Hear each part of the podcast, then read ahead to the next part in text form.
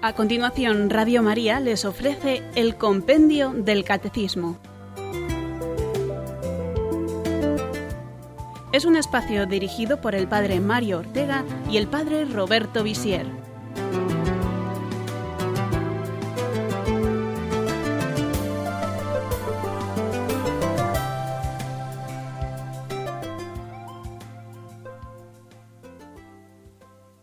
Bienvenidos queridos oyentes una vez más a nuestro programa sobre el compendio del Catecismo de la Iglesia Católica aquí en Radio María. Y les habla el Padre Roberto Visier. Hoy hablaremos de Dios omnipotente y creador de todo. Es el primer programa sobre la creación. Luego haremos también otro programa más sobre este tema tan importante, el inicio del credo. Creo en Dios Padre Todopoderoso, Creador del cielo y de la tierra. Son las preguntas del Catecismo 50, 51 y 52. Y los números del Catecismo Mayor son del 268 al 289 y el número 315, que es un resumen de una parte del tema de la creación. En el Evangelio de San Mateo se cuenta que un joven se acercó a Jesús y le preguntó qué tenía que hacer para heredar el reino de Dios. El Señor le dice cumple los mandamientos. El joven responde los he cumplido desde siempre, desde pequeño. ¿Qué más me falta? El Señor le dice si quieres ser perfecto, vende todo lo que tienes, dáselo a los pobres, luego ven y sígueme. Pero aquel joven se marchó triste, porque era muy rico. En ese momento Jesús hace esta reflexión. Qué difícil es que los ricos entren en el reino de los cielos. Es más fácil que un camello entre por el ojo de una aguja que un rico en el reino de los cielos. Ante esto los apóstoles están estupefactos, asombrados, porque piensan que la mayoría de los mortales, de los hombres, están apegados al dinero y desearían ser ricos. Y entonces preguntan ¿Quién puede salvarse? La respuesta de Jesús es impresionante. Para los hombres es imposible, pero Dios lo puede todo. Dios puede hacer lo que para los hombres es imposible. Dios puede salvarnos, porque para realizar esta obra maravillosa de la salvación de los hombres hace falta más poder que para crear el universo. Hace falta más poder para salvar al pecador que para crearlo.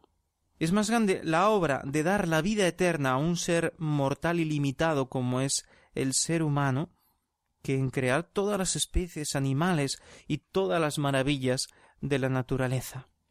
Porque este misterio de la participación en la naturaleza divina, que es un don que recibimos en el bautismo, es un don más grande que todas las capacidades maravillosas que Dios ha puesto en el ser humano.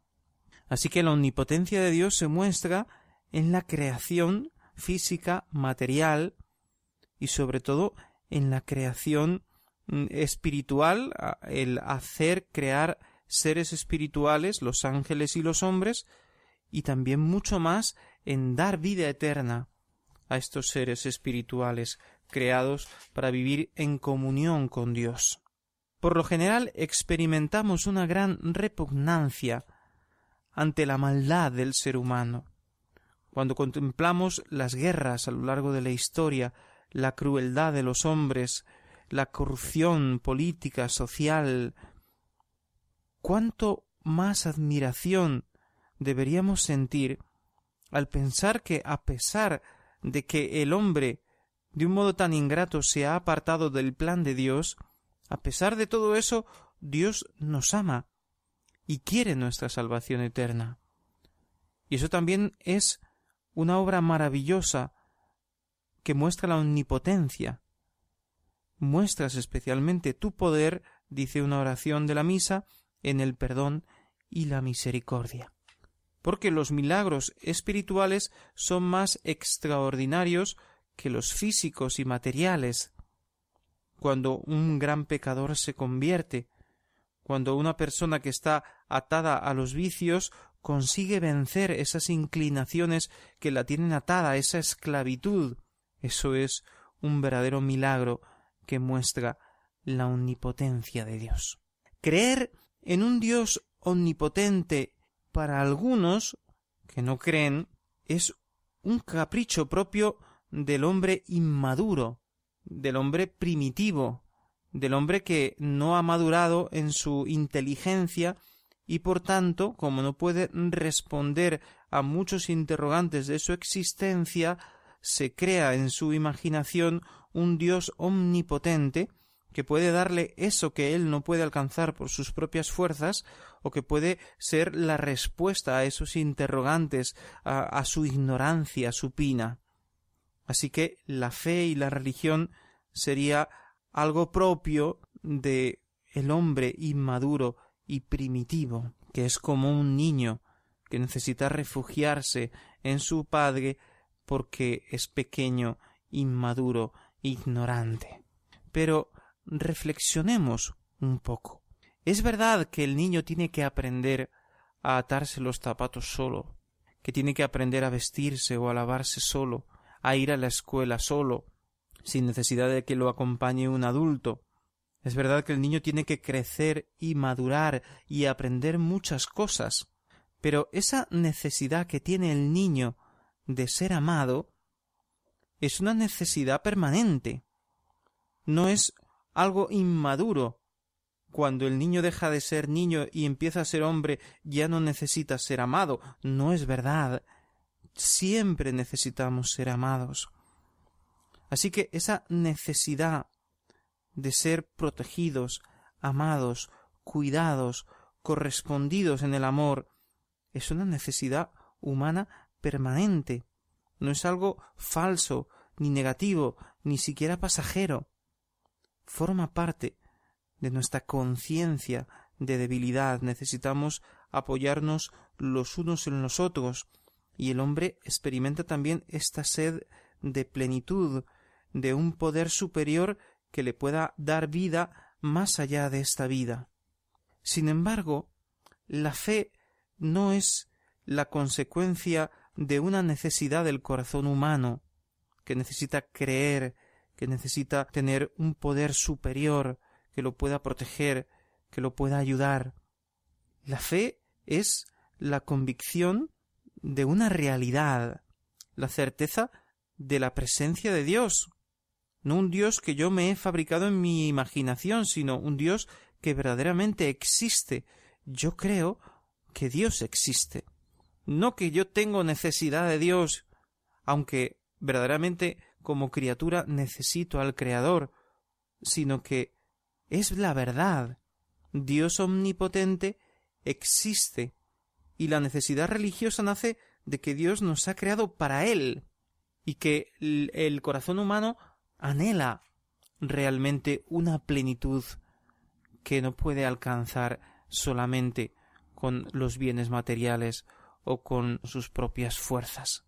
Así que estas son las preguntas que responderemos en el programa de hoy. ¿Qué significa que Dios es todopoderoso? ¿Por qué es importante afirmar que Él es el principio de todo y que Él creó el cielo y la tierra? ¿Qué significa decir que Dios ha creado el mundo? ¿Quién es ese Dios que ha creado el mundo? ¿Quién ha hecho todo esto que vemos y que tocamos? Escuchemos ahora la pregunta 50.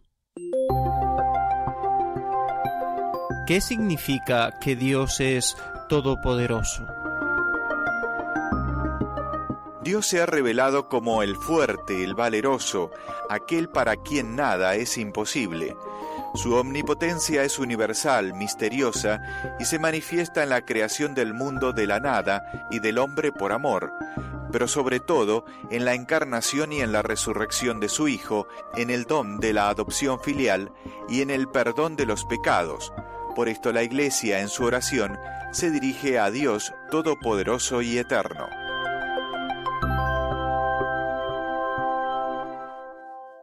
Nada es imposible para Dios. Dios lo puede todo. Absolutamente todo, excepto. Quiere decir, no absolutamente todo.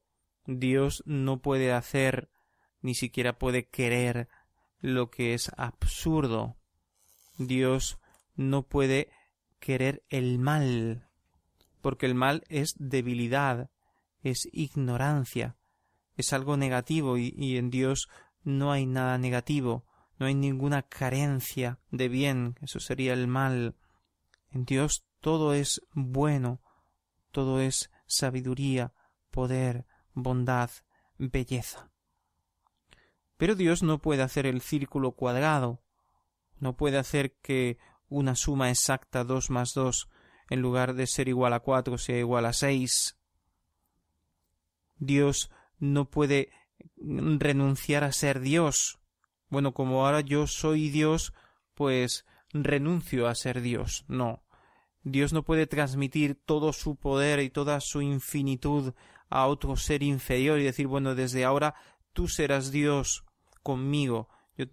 por participación decimos que el hombre puede eh, tener una vida divina, participar de la naturaleza de Dios, pero no ser Dios como Dios, infinitamente sabio, poderoso, etc. Dios no puede hacer eso. Dios no se puede arrepentir de lo que ha hecho. A veces la Biblia dice y Dios se arrepintió de la amenaza, del castigo que quería dar. No es que Dios se arrepiente en el sentido humano, de que yo quiero hacer primero esto y luego lo otro. No, simplemente Dios tiene misericordia, espera el arrepentimiento, la respuesta del hombre a su llamada a la conversión, el hombre se convierte y él pues no castiga, porque es misericordioso, porque tiene esa capacidad infinita para perdonar. Pero no es que él se arrepiente o se da cuenta eh, me he equivocado, discúlpame. No, Dios es omnipotente y infinitamente sabio, no se equivoca. Dios no hace las cosas porque le da la gana. No es que se me ocurrió esto de repente y, y tengo ganas de hacer esto, es que me vino este, este deseo ahora, no. Dios lo hace todo con una sabiduría infinita. No necesita detenerse a pensar, no necesita planificar algo porque eh, no sabe cómo lo va a hacer. Dios lo sabe todo. Luego nosotros utilizamos en el lenguaje humano y en el lenguaje bíblico y en el lenguaje teológico el plan de Dios. Dios pensó que tenía que hacer esto, Dios decidió, pero la voluntad de Dios es siempre la misma, no cambia, porque lo puede todo y lo sabe todo. En ese sentido decimos que la omnipotencia de Dios es universal.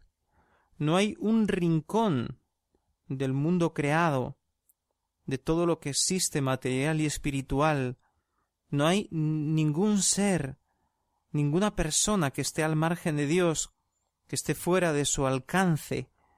Nada ni nadie está escondido para Dios. Para Dios no hay presente ni pasado, no hay futuro, no hay una división del tiempo. Para Él todo es presente, todo lo ve instantáneamente, conoce todo profundamente, tiene el dominio sobre todo, porque es Dios. Pero a la vez su omnipotencia es misteriosa. No hace lo que a nosotros nos parece que debería hacer. Sus designios son inescrutables, misteriosos. Pero eso no quiere decir que le falte poder. ¿Por qué Dios no ha hecho esto? ¿Por qué no ha impedido este mal? ¿Por qué no hizo esto si podía hacerlo?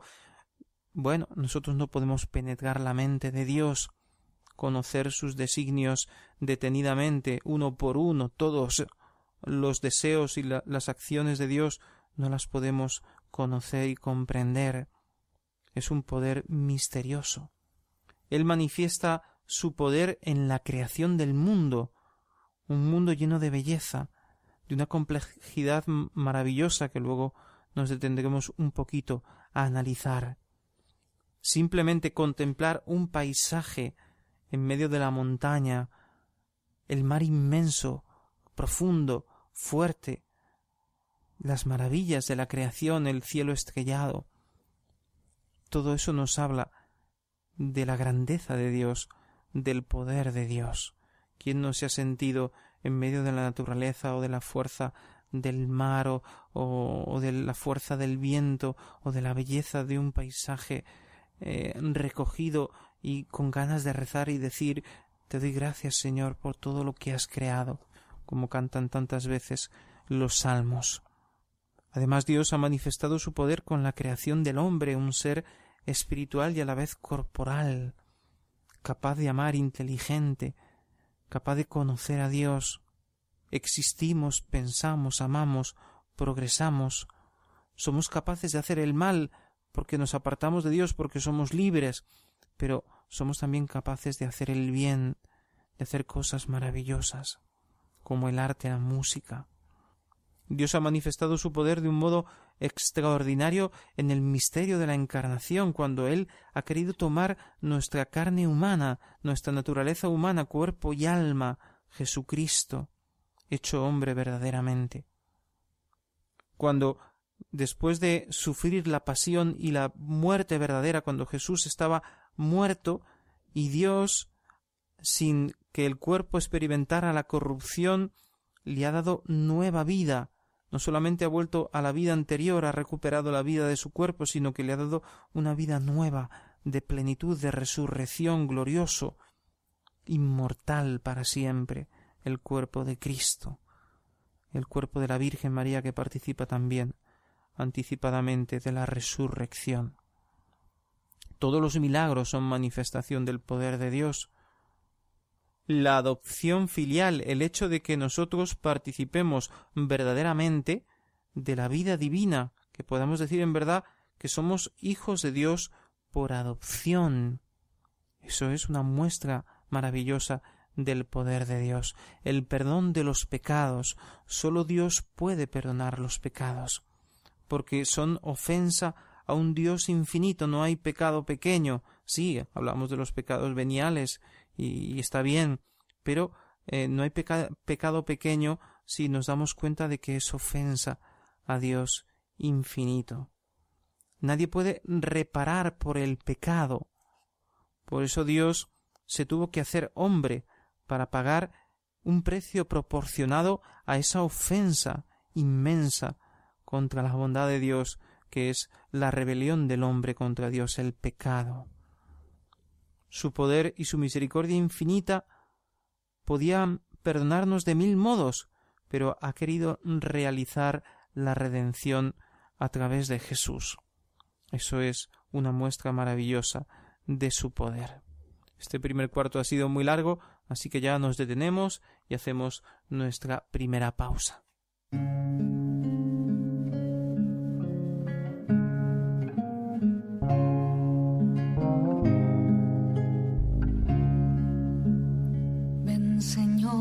Jesús, porque sin ti ya no hay paisaje. Ven Señor Jesús, porque sin ti no hay melodías. Ven Señor Jesús, porque sin ti no encuentro paz en nada. Sin ti mis ojos no brillan.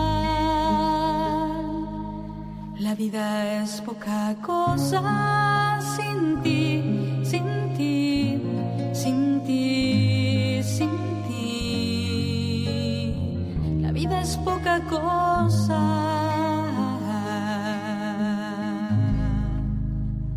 Ven Señor Jesús, ven pronto a mi vida, ven pronto Señor.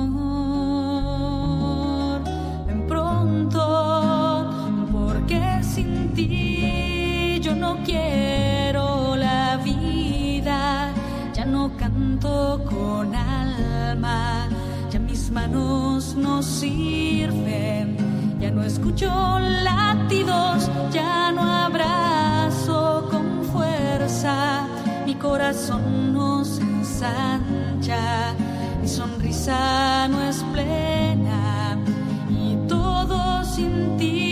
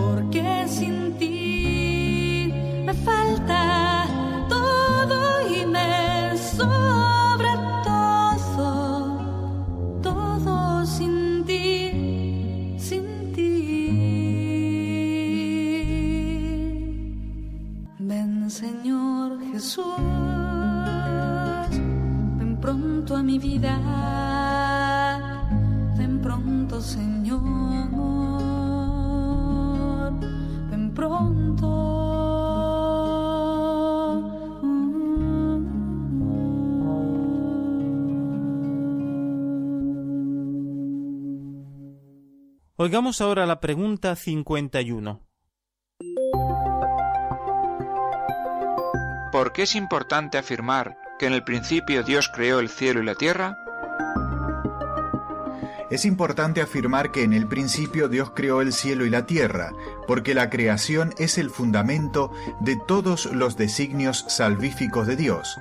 Manifiesta su amor omnipotente y lleno de sabiduría. Es el primer paso hacia la alianza del Dios único con su pueblo.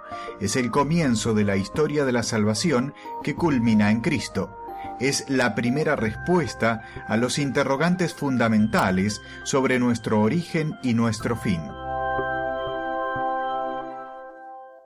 La creación, fundamento de todos los designios salvíficos. Porque el bien primordial es la vida, la existencia.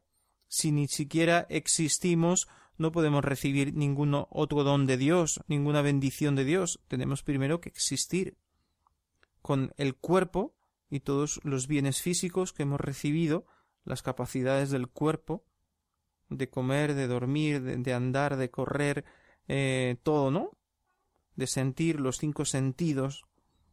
Y el alma, con todos los bienes intelectuales, la memoria, el entendimiento, la voluntad, poder decidir, pensar, razonar, los sentimientos, todo ese universo maravilloso de sentimientos humanos, los bienes espirituales, la capacidad de amar y todos los bienes sobrenaturales, las virtudes, los dones del Espíritu Santo, que el alma es capaz de recibir y es transformada a través de esta acción maravillosa del Espíritu Santo. Así que la creación manifiesta el amor inmenso de Dios, que porque es bueno, porque es el bien infinito, se difunde, se derrama en el hombre, en la creación.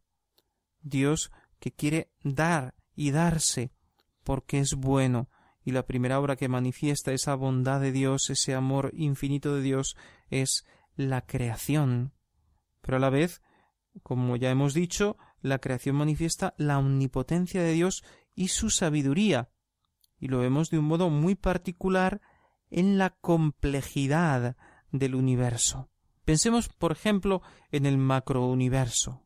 Quiero decir, en todas esas realidades del, del mundo, del universo, que son inmensas, de un, de un tamaño impresionante que, que casi no podemos concebir nosotros con nuestros sentidos. Cuando pensamos en las galaxias, que son millones y millones de estrellas, nosotros que vivimos en un sistema solar que depende de una sola estrella, que ni siquiera es de las más grandes, y unos cuantos planetas, que estamos perdidos en un solo planeta y hay otros planetas muchísimo más grandes. Pero luego la galaxia está hecha de miles, miles y miles de planetas y de estrellas y agujeros negros y luego las nebulosas de galaxias, los agujeros negros, ya lo hemos dicho, bueno, todo ese macrouniverso que separado por mm, distancias de millones y millones de años luz, de miles de millones de años luz, que verdaderamente uno piensa en eso y dice, pero esto es increíble, la magnitud.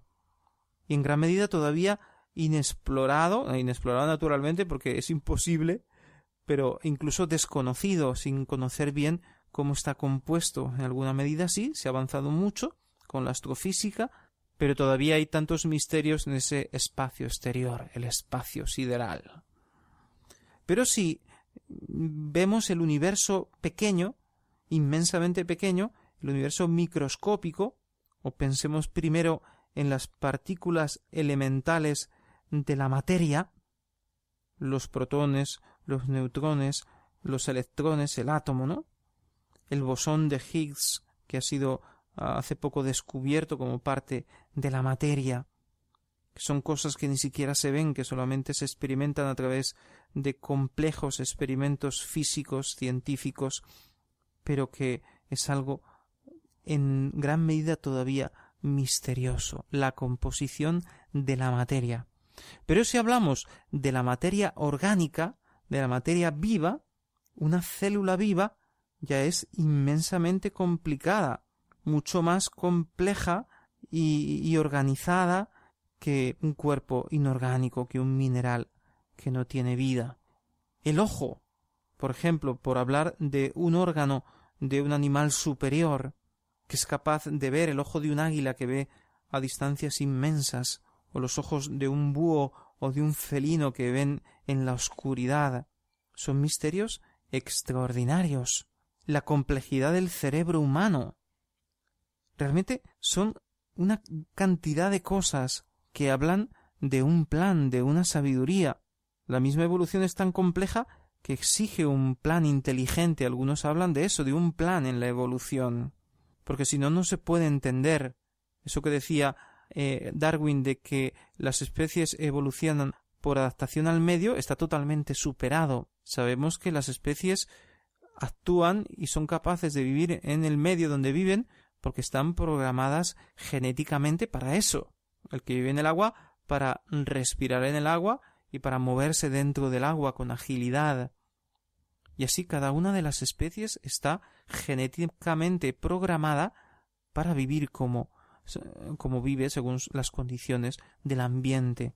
Así que todas esas maravillas del mundo animal, del mundo vegetal, todo eso es un universo que está hablando de la sabiduría infinita de Dios que ha creado todo. Así que en la medida en que la biología avanza, la física, la astrofísica, la química, todo progreso de la ciencia, al final nos está hablando de una naturaleza que es de tal manera compleja que está hablando de la sabiduría del que hizo todo eso. Aunque en este caso hagamos ya no una reflexión científica, sino damos un salto filosófico y religioso y decimos todo eso que la ciencia nos muestra, con su método experimental, nos lleva a un razonamiento religioso y decimos qué hermoso es todo lo que Dios ha creado con su sabiduría y con su poder infinitos. Y a la vez todo orientado hacia Cristo, porque Dios quiere llevarlo todo hacia Él, porque Él es la plenitud y quiere conducir todo hacia la plenitud y lo hace a través de Cristo, tomando la naturaleza humana, así lleva al hombre hacia Dios a participar, como ya hemos dicho, de la naturaleza de Dios. Eso es un signo del poder de Dios. Y la creación es la respuesta a los interrogantes sobre nuestro origen, sobre nuestro fin, la finalidad de nuestra vida, por qué existimos, por qué hemos nacido, qué será de nosotros después de la muerte. La creación nos da una luz, venimos de Dios y vamos a Dios. Ese es el sentido de nuestra existencia. Hay dos corrientes, una que dice todo lo que existe existe por casualidad. Ha sido algo fortuito, aleatorio, imprevisto, no tiene ninguna finalidad. Estamos aquí y estamos aquí y no sabemos ni por qué ni para qué. Pero existe otra tendencia filosófica que dice eh, no, todo tiene una finalidad. Está hecho por algo. Caminamos hacia alguna parte. Precisamente dentro de esta tendencia filosófica de que todo está de alguna manera determinado, no quiere decir que no tenemos libertad, sí, somos libres, decidimos, el hombre construye la historia, pero eh, hay un plan de Dios, hay una finalidad del hombre y de las cosas creadas. Y esto es algo objetivo. Esta es la visión de la Iglesia cuando habla de un Dios creador. Hacemos nuestra segunda pausa.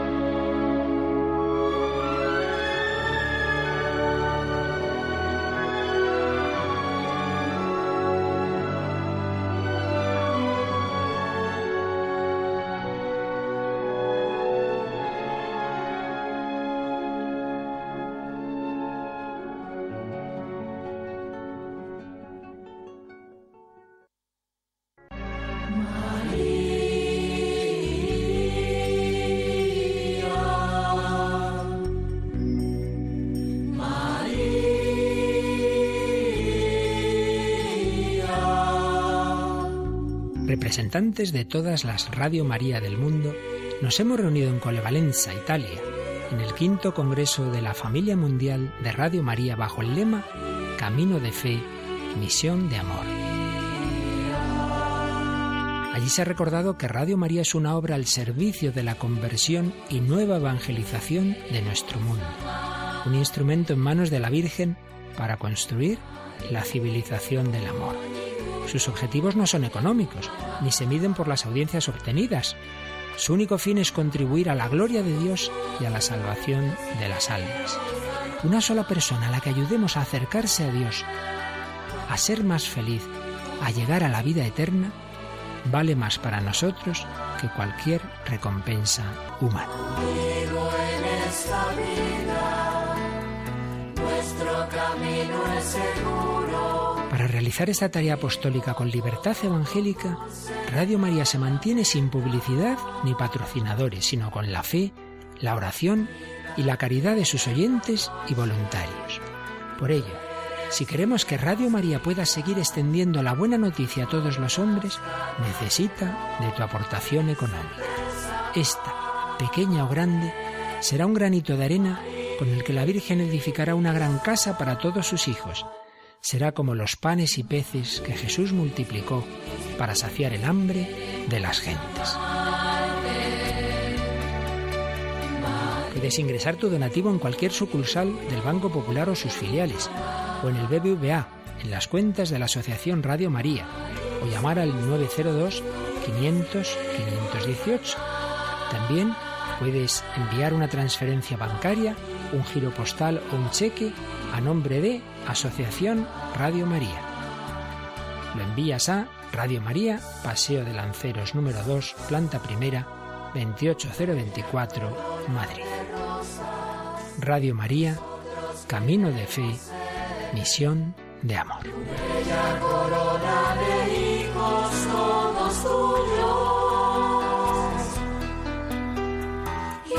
Presencia en el mundo historia a través de nosotros. Resuena un canto de gloria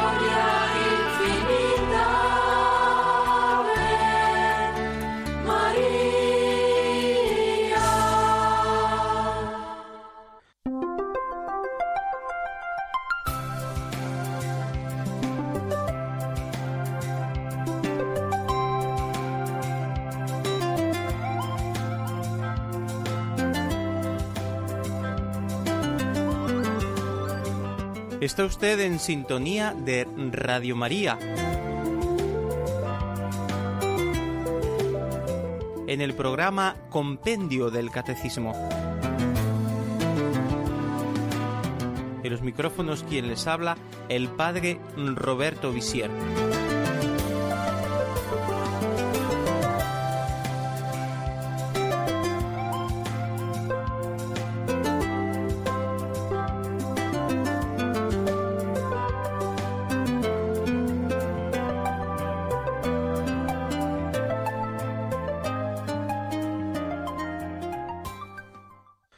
Oigamos finalmente la pregunta 52.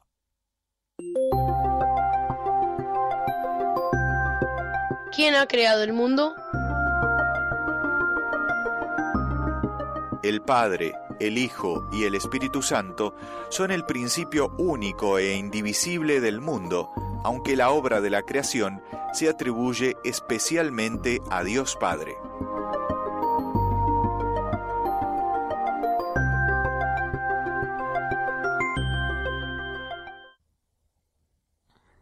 ¿Quién ha creado el mundo?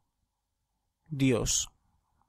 Pero ¿cómo concebimos nosotros a Dios? Los cristianos creemos en un Dios que es Trinidad, Padre, Hijo y Espíritu Santo.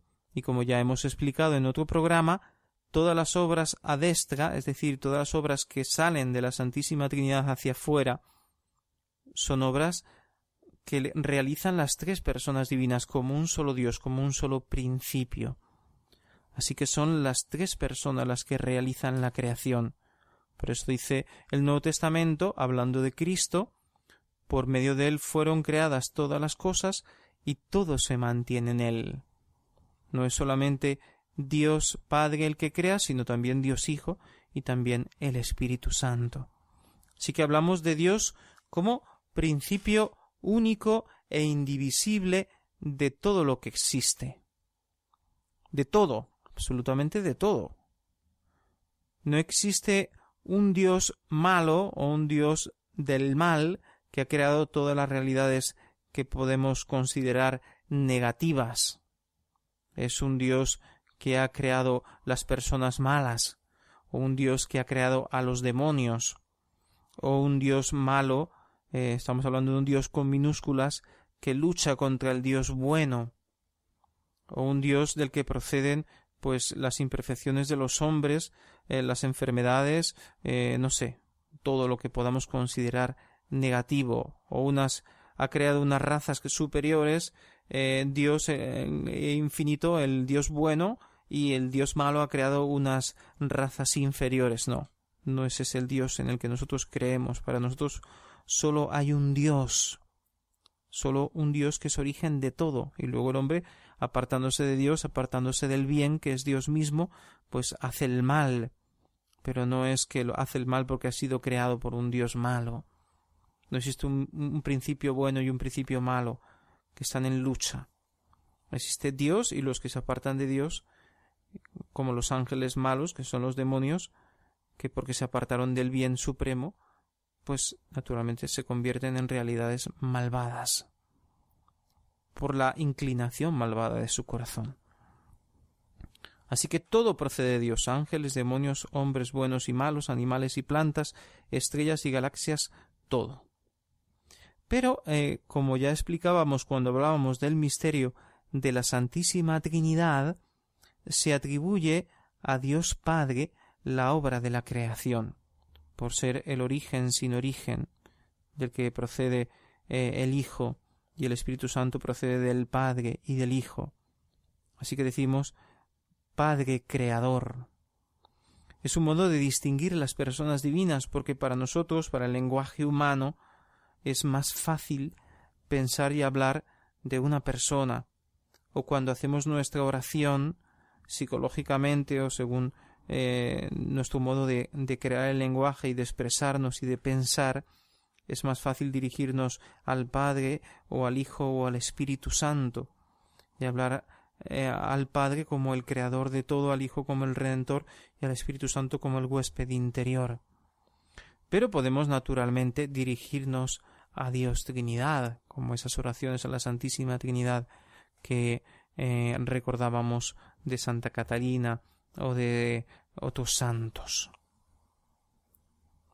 Así que el creador de todo es Dios Trinidad como principio único e indivisible, pero lo atribuimos a el Padre Eterno. Hagamos nuestro resumen, las conclusiones de hoy.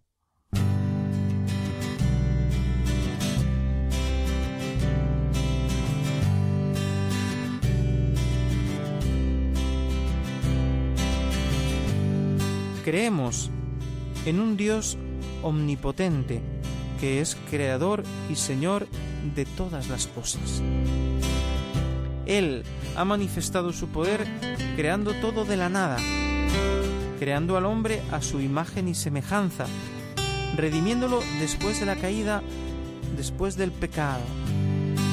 Y lo redime a través del misterio de la encarnación y de la resurrección de Jesucristo de entre los muertos y su ascensión a los cielos, lo cual es una muestra impresionante del poder de Dios.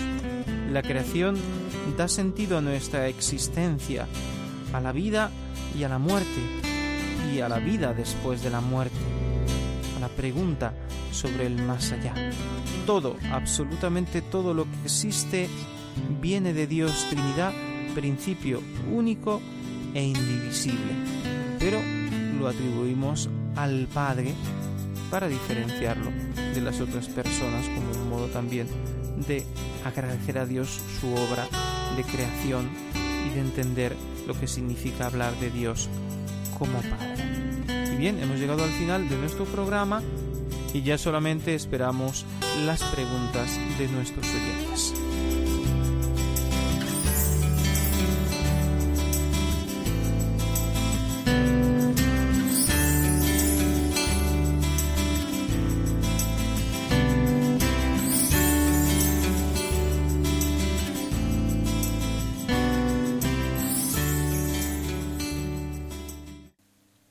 Para participar en directo, 91 153 8550. 91 153 8550.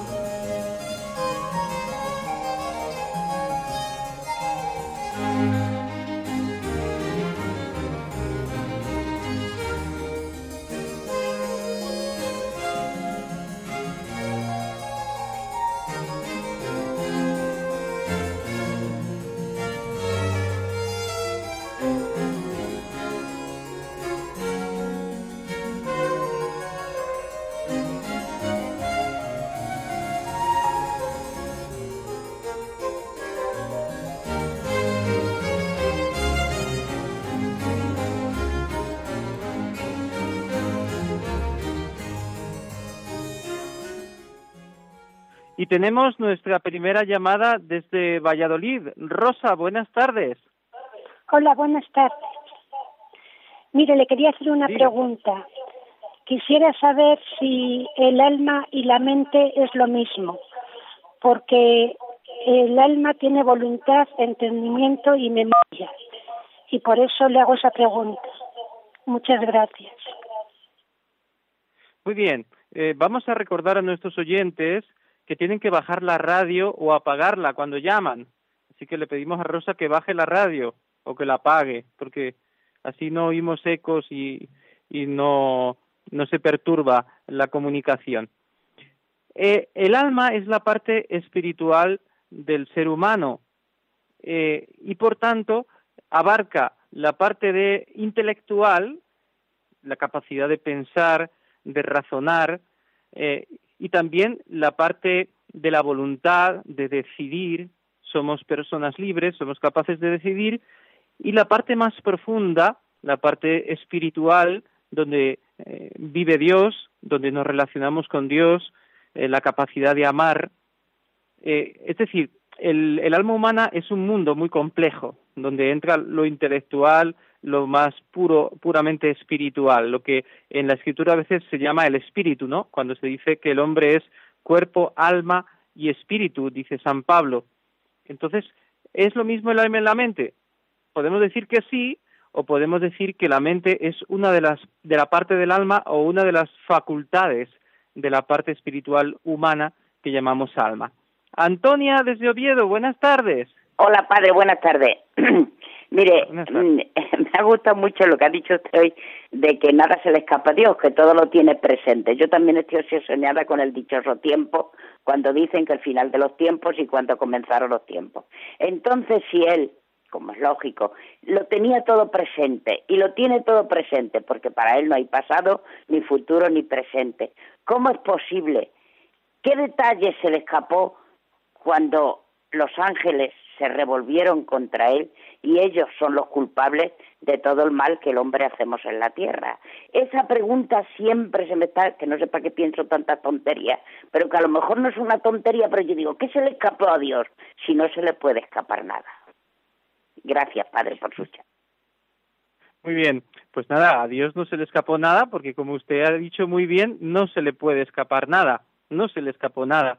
Simplemente los ángeles, como seres espirituales, son libres y por tanto pueden hacer el mal, pueden elegir el mal. Son hechos buenos, pero pueden elegir el mal y algunos eligieron el mal y esta decisión en ellos es de tal manera radical por ser personas, por ser eh, espíritus puros, que no pueden volverse atrás y por eso son demonios fijados en el mal. Es verdad que el demonio tentó al hombre, Pero cuando el hombre decide rebelarse contra Dios, los primeros padres, Adán y Eva, eh, lo hacen porque quieren hacerlo. Es verdad, son tentados, pero la decisión es del hombre. No es que decimos, es que la culpa de todo la tiene el demonio. También la tenemos nosotros, porque somos nosotros los que tenemos que aceptar la tentación, querer pecar. Si no queremos pecar, entonces no hay eh, opción para, para el pecado, eh, porque la tentación es una sugerencia, es una invitación a pecar, pero si nosotros no la aceptamos, esa tentación lo que ha sido es una prueba que me ha hecho crecer en la virtud. He podido crecer porque he superado la prueba. Así que, que incluso en la tentación el Señor nos puede bendecir y nos puede ayudar hacer tantas cosas. Bien, pues seguimos esperando sus llamadas al 91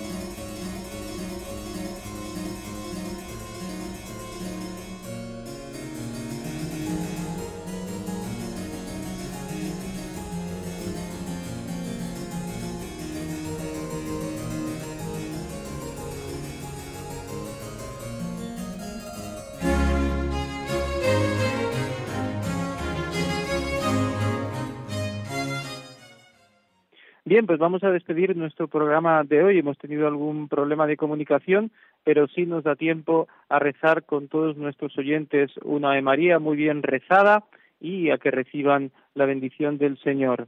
Así que rezamos todos juntos. Dios te salve María, llena eres de gracia, el Señor es contigo. Bendita tú eres entre todas las mujeres y bendito es el fruto de tu vientre Jesús. Santa María, Madre de Dios, ruega por nosotros pecadores, ahora y en la hora de nuestra muerte. Amén. Y la bendición de Dios Todopoderoso, Padre, Hijo y Espíritu Santo, descienda sobre vosotros y os acompañe siempre. Buenas tardes y hasta mañana.